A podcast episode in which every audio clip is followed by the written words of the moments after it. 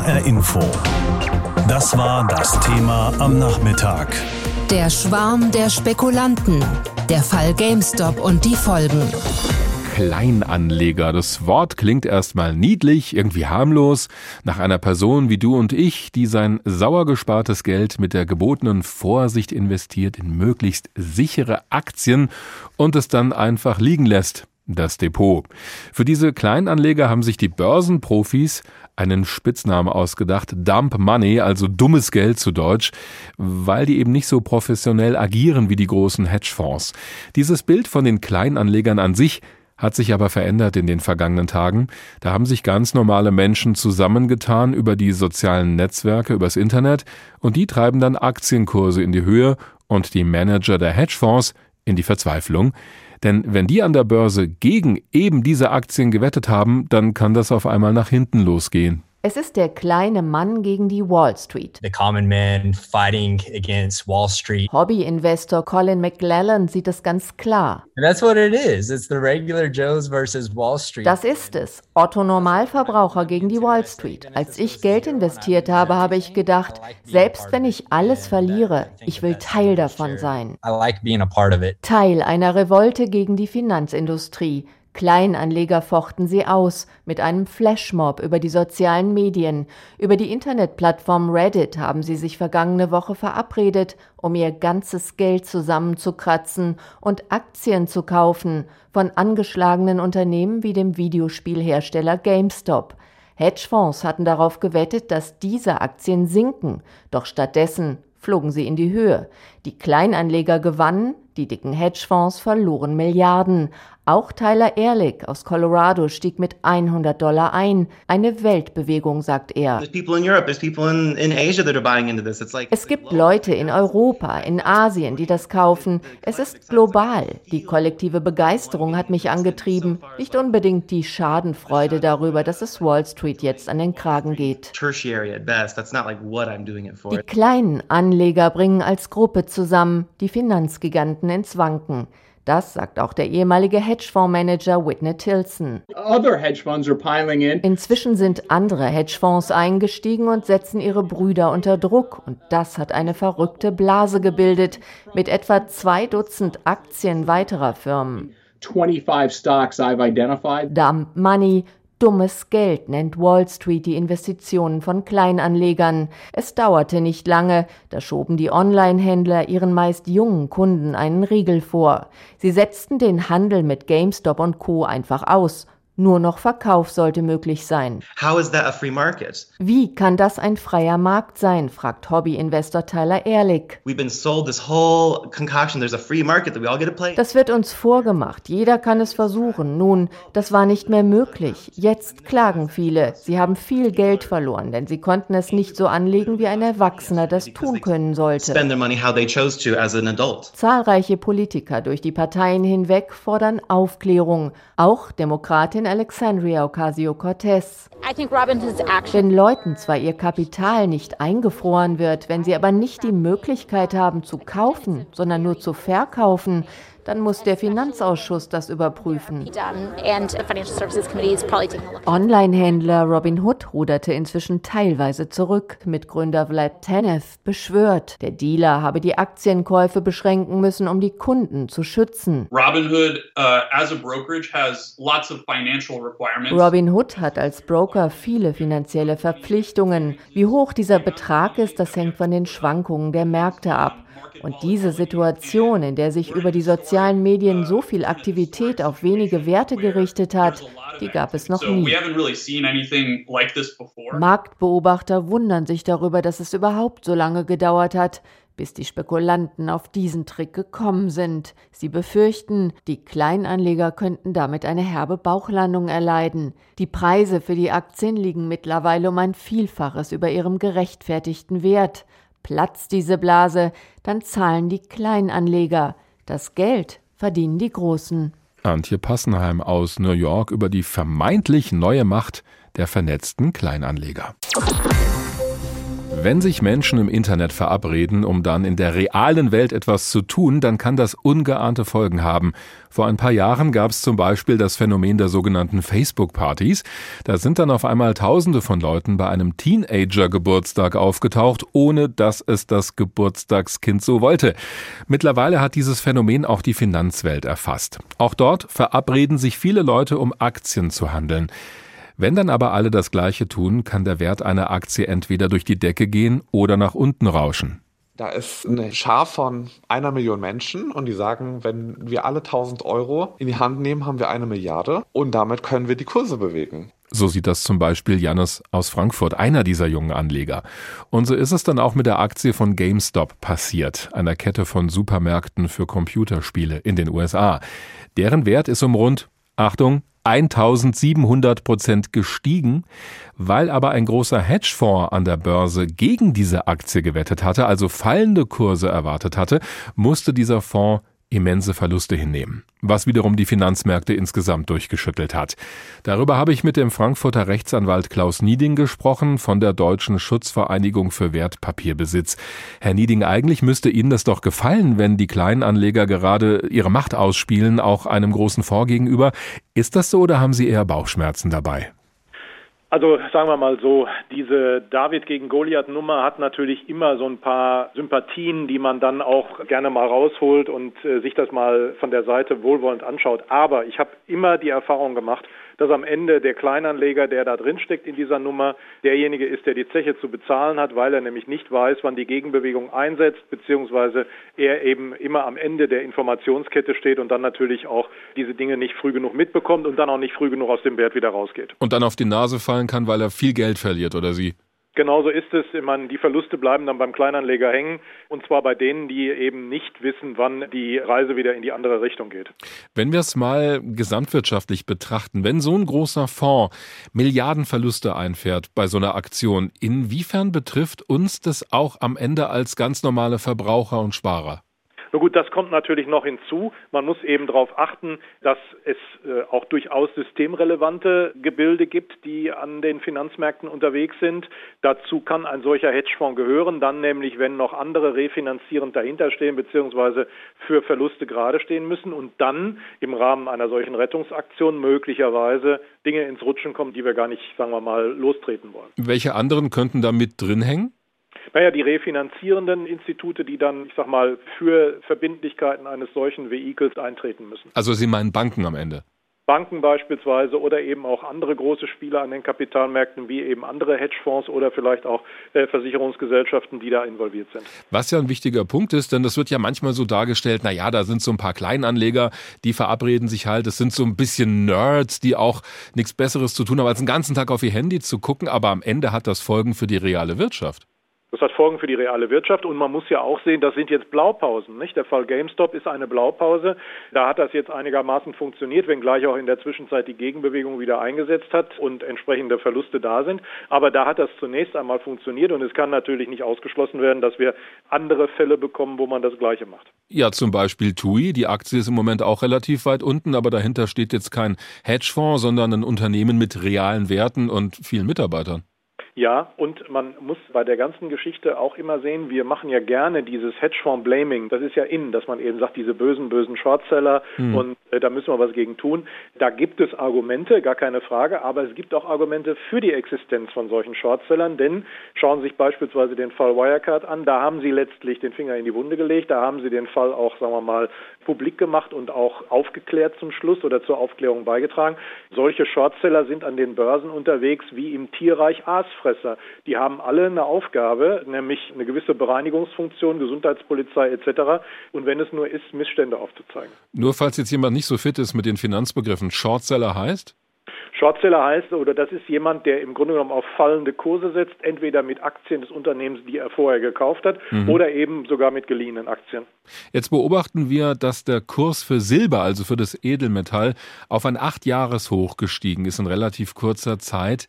Was steckt denn da dahinter? Also sind das auch solche Kleinanleger, die sich zusammengetan haben, oder was sehen wir da? Da gibt es erste Vermutungen, dass das in die gleiche Richtung gehen könnte wie bei GameStop. Nur eignet sich natürlich ein Edelmetall, ein Rohstoff eigentlich nicht unbedingt für solche Spekulationen. Es kann durchaus auch sein, dass man neben dem Gold eben Silber als äh, Reservewährung in Anführungsstrichen entdeckt hat in den unsicheren Zeiten der Corona-Pandemie und dass man eben ein zweites Edelmetall sucht, um günstiger in Anführungsstrichen sicher anlegen zu können. Die neue amerikanische Finanzministerin Janet Yellen hat schon die Börsenaufsicht und die amerikanische Notenbank für morgen zu einem Treffen zusammengerufen. Da möchte sie über eine mögliche stärkere Regulierung des Börsenhandels reden, um auch solche Hypes durch Kleinanleger zu verhindern in Zukunft. Ihre Einschätzung, ist das notwendig? Ja, ganz klar ja. Denn jede Form der, ich sag's mal, Kursmanipulation, um es wirklich mal mit dem bösen Wort zu bezeichnen, jede Form ist schädlich für die freien Kräfte des Marktes, ist schädlich für das Vertrauen in die Marktkräfte und in den Kapitalmarkt, ist schädlich für Anlegervertrauen und führt eben auch zum Abwenden von Anlegern von diesen Märkten. Jede Form der Manipulation hat in sich, dass eine gewisse künstliche Verknappung geschaffen wird, sodass möglicherweise auch Anleger nicht mehr aus diesen Werten herauskommen. Und wir haben es ja auch gesehen, die private Trading-Plattform hat den Handel zum Teil eingestellt. Das heißt, da kam man dann schon nicht mehr raus. Also alles, was in Richtung Illiquidität des Marktes geht, ist schlecht. So sieht das Klaus Nieding von der Deutschen Schutzvereinigung für Wertpapierbesitz. Wir haben gesprochen über die Macht der Kleinanleger und warum die mitunter auch zum Problem werden kann. Hedgefonds leben unter anderem davon, dass sie Wetten abschließen, zum Beispiel darauf, wie sich der Wert einer bestimmten Aktie entwickelt. Wenn der Kurs dann so verläuft, wie die Analysten das vorhergesehen haben, dann macht so ein Fonds schnell einen großen Gewinn. Wenn es andersrum läuft nicht, das ist halt das Risiko. Jetzt haben vor einigen Tagen viele große Investoren darauf gewettet, dass der Kurs von GameStop fällt in den USA. Das ist eine Kette von Supermärkten für Videospiele und Zubehör. Der Kurs dieser Aktie ist aber gar nicht gefallen, sondern gestiegen und gestiegen, sodass es kein Halten gab. Daran wiederum waren viele kleine Anleger schuld, die sich über soziale Netzwerke zusammengetan haben und den großen Fonds in die Parade gefahren sind. Das ist zumindest diese Heldengeschichte, die da gerne erzählt wird. Unser Börsenreporter Konstantin Röser hat einige dieser Anleger gefragt und wollte wissen, was sie denn antreibt. Nils, 18 Jahre, ist noch immer ganz fasziniert davon, was da in den letzten Tagen passiert ist. Er sieht so, wie äh, viele einfach in der kürzesten Zeit so viel Geld dadurch verdient haben. Die Aktie steigt jeden Tag wieder, teilweise mehrere hunderte Prozente.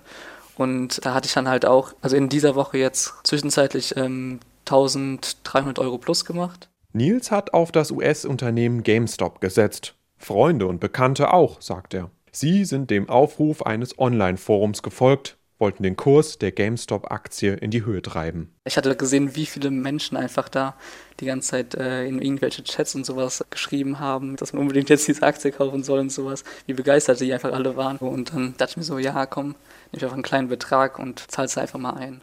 Die Idee dahinter? Milliardenschwere Hedgefonds in die Knie zwingen Jannis, 26 aus Frankfurt, erklärt das so. Da ist eine Schar von einer Million Menschen und die sagen, wenn wir alle 1000 Euro in die Hand nehmen, haben wir eine Milliarde und damit können wir die Kurse bewegen. Und die sagen jetzt, wir sind irgendwie die Masse und wir nehmen das Geld einer reichen Person wieder weg. Kursmanipulation nennen das die einen, ein Kampf gegen das Establishment die anderen. Michael hat schon mehrere Jahre Erfahrung als Trader hat sich dem Hype nur kurz angeschlossen und ist dann aber raus. Warum macht er bei sowas mit? Ich glaube, das ist eine Mischung daraus, dass die Leute zocken wollen. Vielleicht ist es ein Ersatz fürs Casino aktuell, ein Ersatz für fehlende Freizeitbeschäftigung, die es gibt, aber eben auch so, so, so ein David gegen Goliath-Spiel einfach, wo jetzt aktuell wirklich die Masse an Kleinanlegern die Oberhand hat. Seit Ausbruch der Corona-Pandemie ist das Interesse an Aktien bei vielen Privatanlegern gestiegen. Trading-Apps und geringe Orderkosten erleichtern den Zugang zur Börsenwelt. Gerade für junge Menschen interessant. Julia, 22 Jahre, sieht sich selbst nicht als Zockerin, sondern sieht ihren Börsenstart eher als ein kleines Experiment. Ich habe das grundsätzlich ähm, gemacht, um einfach auszuprobieren und dann zu schauen, wie man so mit dem Geld umgehen kann, ein bisschen zu spielen, um zu schauen, ob man tatsächlich so Gewinne erzielen kann. Für Finanzpsychologin Monika Müller ist das ein vielschichtiges Phänomen. Der Reiz, Teil einer großen Gruppe zu sein, spielt sicherlich eine Rolle. Diejenigen, die eher risikofreudig sind, die lassen sich auch schon mal von solchen Tipps und Ideen anstecken. Die suchen nach, wir nennen das Sensation Seeking, die suchen nach Abenteuer und das in allen Lebensbereichen. Und da ist die Börse natürlich ein Spiegel dessen, was man so machen kann. Julia hat sich entschieden, an der Börse lieber ihr Geld langfristig zu investieren. Ich will Geld nicht so einfach wegschmeißen, sondern äh, tatsächlich so langfristig äh, zu investieren. Also ich bin auch bereit, äh, ein bisschen länger zu warten und diese Hypes finde ich ehrlich gesagt so ein bisschen unnötig. Vor allem, ich glaube, äh, sehr viele Kleinanleger werden dabei viel Geld verlieren. Langfristig sein Geld anlegen möchte eigentlich auch Nils. Also eigentlich bin ich nicht so der Typ dafür, weil ich hätte lieber so auf sichere und äh, langfristige Anlagen gesetzt. Aber jetzt, wo man gesehen hat, dass es so gut lief, dann habe ich vielleicht doch ein bisschen mehr investiert, als ich eigentlich am Anfang wollte. Die Versuchung, schnell Geld zu verdienen, schlägt aber manchmal den Verstand. Konstantin Röser aus unserem Börsenstudio über das nicht mehr ganz so unbekannte Wesen des Kleinanlegers. Tja, wer hätte das gedacht? Die junge Leute entdecken auf einmal die Börse für sich. Einige vielleicht, um etwas für ihre Altersvorsorge zu tun, also weit vorauszublicken. Andere wollen offenbar schlicht und einfach zocken, etwas erleben. Sie schließen sich in großen Gruppen auf Online-Plattformen zusammen und zwingen auch schon mal milliardenschwere Hedgefonds in die Knie, wie das Beispiel vom Online-Computerspielehändler GameStop zeigt. Was treibt die jungen Leute an? Hören wir sie mal selbst. That's what it is. It's the regular Joes versus Wall Street. Das ist es. Otto Normalverbraucher gegen die Wall Street. Selbst wenn ich alles verliere, ich will Teil davon sein. I like being a part of it. Da ist eine Schar von einer Million Menschen und die sagen, wenn wir alle 1000 Euro in die Hand nehmen, haben wir eine Milliarde und damit können wir die Kurse bewegen. Ich glaube, das ist eine Mischung daraus, dass die Leute zocken wollen, aber eben auch so, so, so ein David gegen Goliath-Spiel einfach, wo jetzt aktuell wirklich wirklich die Masse an Kleinanlegern die Oberhand hat. Tja, das waren Stimmen, die erklären sollen, wie es jetzt zu diesem neuen Engagement auf diesen neuen Online-Plattformen kommt. Monika Müller ist Finanzpsychologin in Wiesbaden. Ich wollte von ihr wissen, wie ist dieser Spaß am gemeinsamen Zocken an diesem Abenteuer aus ihrer Sicht denn zu erklären? Naja, junge Leute suchen eine neue Gemeinschaft außerhalb von der Familie. Die wollen Anerkennung, die wollen auch ein Stück die Welt verändern. Naja, und die Börse bietet da eigentlich eine gute Gelegenheit. Ist das eine besondere Gruppe, die sich da angesprochen fühlt von diesem Spielfeld? Ja, schon. Das sind natürlich junge Menschen, die eine sehr hohe Risikofreudigkeit mitbringen. Die sind sehr neugierig, sind offen. Das ist so ein Persönlichkeitsmerkmal, was die einfach an der Börse ausleben. Ist das auch wirklich mal seine Macht zu testen, mal zu proben? Wie kann ich eigentlich mal an der Börse, die ja eigentlich etwas sehr Anonymes, sehr Großes ist, auch etwas bewegen? Aber natürlich und vor allen Dingen das Spannende ist ja, dass ich spüre, wenn ich mich mit anderen verbinde, haben wir plötzlich mehr Macht als einzelne große Hedgefonds. Auf der anderen Seite droht natürlich jetzt auch etwas anderes, nämlich eine juristische Aufarbeitung dieses Themas, um es neutral auszudrücken. In den Vereinigten Staaten gibt es ja bereits Ermittlungen, auch in Deutschland wird darüber diskutiert, inwieweit das bereits Kursmanipulationen gewesen sind, die auch strafrechtlich relevant sein könnten. Haben diese jungen Leute das nicht auf dem Schirm oder ist das vielleicht der besondere Reiz der Veranstaltung? Nein, ich glaube nicht, dass sie das auf dem Schirm hatten. Das ist vielleicht die negative Überraschung, die man immer mal wieder erleben kann, wenn man neue Dinge tut, wenn man Dinge tut, die man vielleicht nicht komplett durchdacht hat. Und den einen oder anderen wird es wahrscheinlich auch erreichen. Spielt der Lockdown hier eine Rolle? Man sitzt zu Hause, kann nicht das tun, was man sonst tut, sich mit anderen treffen, ausgehen, was auch immer. Hat der Lockdown etwas damit zu tun, dass man jetzt dieses Terrain für sich entdeckt? Ja, ich glaube schon. Der hat nicht die Hauptrolle, aber er hat sozusagen so eine Zuführerrolle. Ne? Also die Gelegenheit ist da und vor allen Dingen die Erreichbarkeit über das Internet ist ja so groß wie nie zuvor. Und wenn Sie dann noch, äh, sag mal, die Schulaufgaben gemacht haben oder eben auch die Uni auch nur noch online stattfindet, ja, dann suchen Sie nach anderen Gelegenheiten, mit anderen Menschen zusammen, wie auf dem Unicampus, Erlebnisse zu gestalten. Gerade die jüngsten Ereignisse, müssen die unsere Sicht auf diese Szene, auf die jungen Zocker, wenn man sie so nennen darf, etwas verändern? Tut sich da ein neues Gebiet auf? Ach nee, ich glaube, es wird einfach sichtbarer. Gegeben hat es schon immer, weil Geld ist ein Spiegel für die Gesellschaft, für die Dynamik in der Gesellschaft und in der Persönlichkeit. Und die Wege, die sind neu. Kann die Gesellschaft was daraus lernen? Ja, ich denke, die Gesellschaft, äh, vor allen Dingen auch die Einzelnen können vielleicht lernen, dass man in der Tat auch gucken muss, wenn man ein scharfes Messer in der Hand hat, ja, so wie die jungen Leute das jetzt gemerkt haben, dass man mit dem bewusst umgeht und dass man es auch lernen muss. Das ist so das eine, weil man natürlich auch vielleicht Konsequenzen erreicht, die man so gar nicht erreichen wollte, für sich oder andere. Und ich denke, es gibt auch für den Einzelnen eine ganz interessante Frage, die er sich stellen kann. Warum löst Geld und diese neue Finanzwelt eigentlich diese Gefühle in mir aus? Die Aufregung, die Anerkennung, das Machtgefühl. Warum ist es so? Und ja, für den einen oder anderen könnte es auch interessant sein, darüber nachzudenken, kann ich das, wenn mir das wirklich gut tut, vielleicht auch auf einem anderen Spielfeld erleben, das nicht ganz so riskant und gefährlich ist? Das heißt, Sie würden das Ganze gar nicht per se verurteilen, sondern sagen, da stecken auch gewisse Chancen drin. Absolut. Es ist ein Lernfeld und ich glaube, wir alle müssen Fehler machen, um zu Erfahrungen und zu guten Entscheidungen zu kommen. Und äh, die Angehörigen, ich weiß nicht, ob die Zocker alle schon volljährig waren, ist das für die Eltern auch mal eine Gelegenheit, mal zu begucken, was eigentlich die jungen Leute da machen, äh, mit was die sich eigentlich beschäftigen? Das ist eine ganz tolle Gelegenheit. Ich glaube schon, dass die meisten müssten 18 gewesen sein, aber trotzdem in den Familien wird viel zu wenig über Geld und Risiko gesprochen. Und wenn das dazu führt, dass in der einen oder anderen Familie Eltern und Kinder mal drüber reden, wie gehen wir eigentlich mit Geld um, wie gehen wir mit Risiko um und wie können wir auch gemeinsam als Familie vielleicht etwas daraus lernen, dann würde ich sagen, hat es sich irgendwie gelohnt. Frau Müller, Sie sind äh, Finanzpsychologin, beschäftigen sich also intensiv und seit Jahren schon mit diesem Feld. Hat Sie dieser, ja, wie soll man es bezeichnen, Flashmob rund um GameStop jetzt überrascht?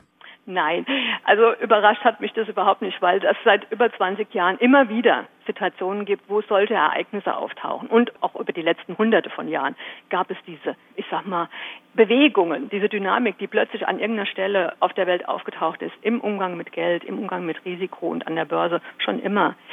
Es ist menschlich. Hat es Sie überrascht, dass diesmal vielleicht die Vorzeichen umgekehrt waren? Sonst waren ja die Hedgefonds, die im Ruf standen, Unternehmen in die Knie zu zwingen oder ganze Volkswirtschaften möglicherweise auch.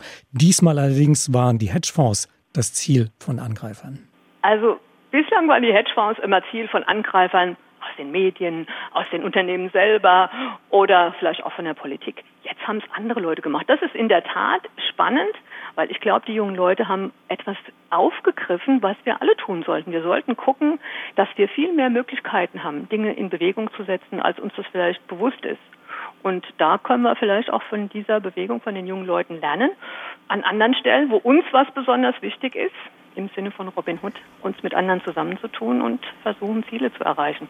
Die Wiesbadener Finanzpsychologin Monika Müller war das in HR Info. Das Thema der Schwarm der Spekulanten, der Fall GameStop und die Folgen. Sogenannte Neo-Broker wollen die Börse offenbar aufmischen. Das ist eine neue Generation von Tradern, die mit innovativen Konzepten den Handel mit Wertpapieren möglich machen. Aktien für nur einen Euro handeln, kein Problem, das alles per App ohne große Gebühren. Auch Orders mit geringem Volumen sind da möglich. Das klingt verlockend, vor allem offenbar für junge Leute, die sollen damit angesprochen werden. Doch wie riskant ist das eigentlich? Wer steckt hinter diesen Neo-Brokern und wie unterscheiden sie sich von anderen Online-Dienstleistern in der Finanzbranche? Nikolaus Buschlüter ist dem nachgegangen. Ihr Geschäftsmodell unkompliziertes, einfaches Handeln mit Wertpapieren. Zu niedrigen oder gar keinen Gebühren. Ihre Namen hip, anglophil, verlockend. Kein Zweifel, der Hype um Neo-Broker wie Trade Republic, Just Trade oder Smart Broker hat Deutschland längst erreicht. Und hier viele junge Menschen, die den Kick mit Aktien lieben lernen. Philipp Schied, 29 Jahre aus Speyer, legte sein erstes Aktiendepot schon mit 18 an. Seit zwei Jahren ist er auch Kunde beim Berliner Neobroker Trade Republic.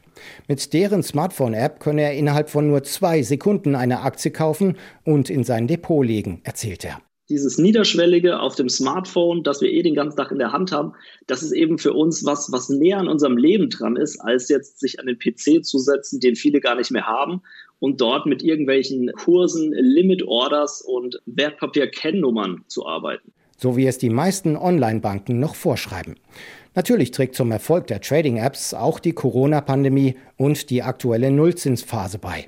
Viele Menschen haben plötzlich Zeit, sich Gedanken darüber zu machen, wo ihr Geld noch für sie arbeiten könnte. Anziehend seien bei den Neobrokern aber auch die niedrigen Gebühren, gibt Michael Bernd Bushaus zu, Geschäftsführer beim Frankfurter Neobroker Just Trade. Für Wertpapiertransaktionen berechnet sein Haus null Provision. Also wir kriegen durchaus Feedback von Kunden, die sagen, Mensch, ich probiere das einfach mal aus.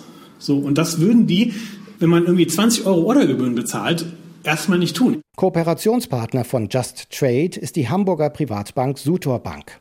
Just Trade finanziert sich nach eigenen Angaben über Rückvergütungen, die der Billigbroker von Handelspartnern für jede getätigte Order bekommt. Auch andere Trading-Apps haben in der Regel Partnerschaften mit Banken vereinbart, um ihre Wertpapiergeschäfte abwickeln zu können. Doch birgt das viele mobile Traden ohne große Hürden nicht das Risiko, eine neue Generation von jugendlichen Börsenzockern heranzuziehen? Professor Andreas Hacketal von der Frankfurter Goethe-Uni beschwichtigt. Unerfahrene Anleger könnten sich immer in unvorsichtige Transaktionen hineinsteigern. Allerdings die positiven Seiten, mehr Menschen, die sich damit beschäftigen, die ihr Geld an der Börse auch für sich arbeiten lassen, das ist von Vorteil. Auf das andere muss man sehr wohl schauen, aber ich glaube, es hält sich noch sehr in Grenzen. Zuletzt sind Neobroker aber nicht nur durch ihre günstigen Konditionen, sondern auch durch die Kurskapriolen der US-Firma GameStop in die Schlagzeilen geraten. Die amerikanische Trading-Plattform Robinhood und Trade Republic in Deutschland hatten den Handel mit GameStop-Aktien teilweise gestoppt, als Tausende von Kleinanlegern die Papiere kauften, um Hedgefonds anzugreifen. Seitdem stehen die beiden Neobroker unter dem Verdacht, mit den großen Hedgefonds gemeinsame Sache zu machen. Eine für viele junge Kleinanleger indiskutable Vorstellung. Nikolaus Buschlüter über die sogenannten Neo-Broker. Das Thema heute Abend, der Schwarm der Spekulanten, der Fall GameStop und die Folgen. HR Info. Das Thema. Wer es hört, hat mehr zu sagen.